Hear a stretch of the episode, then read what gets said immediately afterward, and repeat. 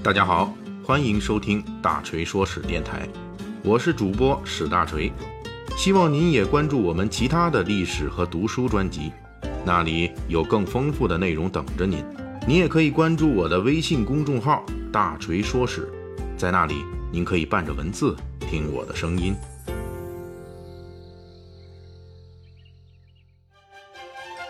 书接上回，咱们说到刘备从怒边督邮的官场挫折中是如何二次发迹、重新创业，这便是参加镇压东汉王朝北部边境的张举、张纯勾连乌桓的叛乱。随后，《三国演义》用第二回的一半篇幅，讲述了当时担任东汉朝廷大将军要职的何进是如何在汉灵帝与汉少帝交替期间掌控东汉中央政权的。同时又是如何优柔寡断、棋差一招，最终被宦官张让等人杀死。作为当时东汉朝廷权倾朝野的重臣，当时的大将军何进这一伙人可以说是人才济济。要动武，那有袁绍、袁术、曹操等后世枭雄悍将；要是玩文的，则有袁逢啊，这人是袁绍和袁术的爹；还有荀攸、陈琳等名士谋臣。而且何进身为大将军，还控制着东汉都城洛阳的大部分御林军部队。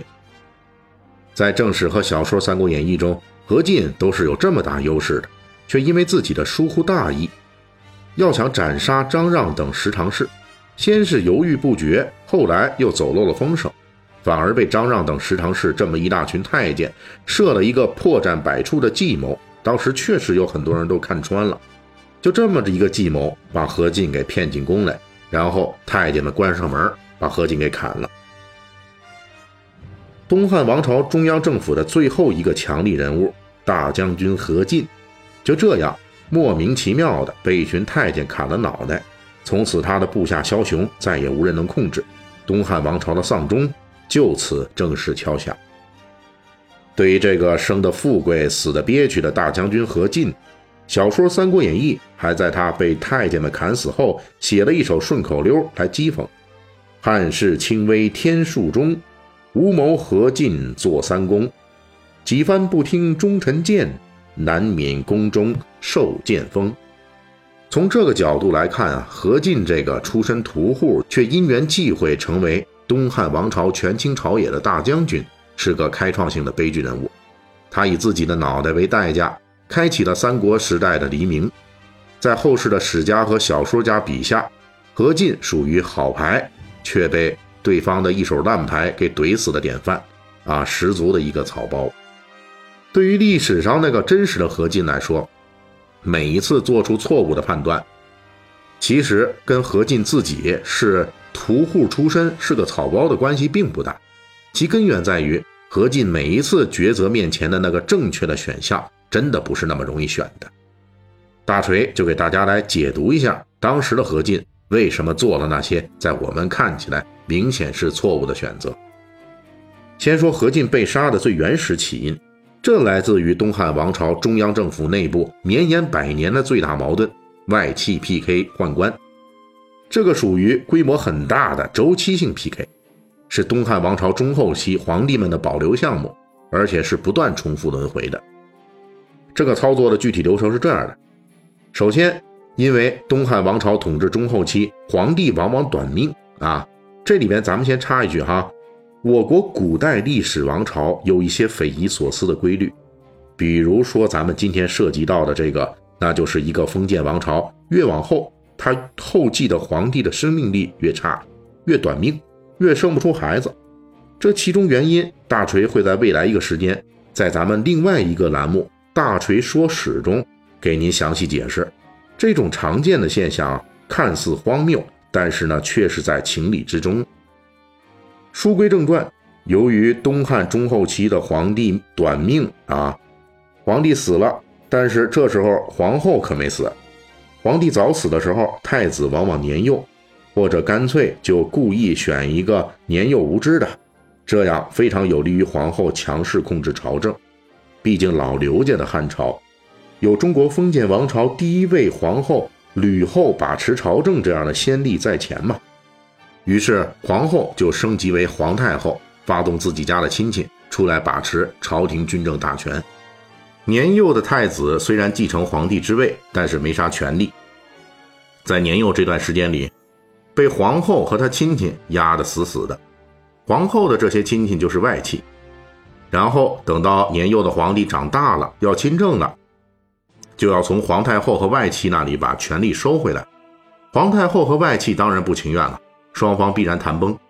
于是皇帝就要派人去干掉皇太后和外戚。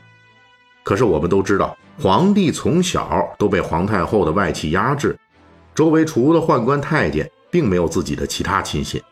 于是这类聪明的想要夺回权力的小皇帝，一般情况下从小就特别仰仗宦官。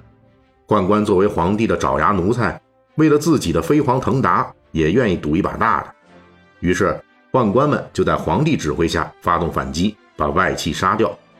再然后，由于大锤之前已经说了，东汉中后期的皇帝都比较短命，而且还生不出孩子，因此等皇帝绞尽脑汁杀完了皇太后的外戚，自己也就差不多到寿命了，当然就又死了。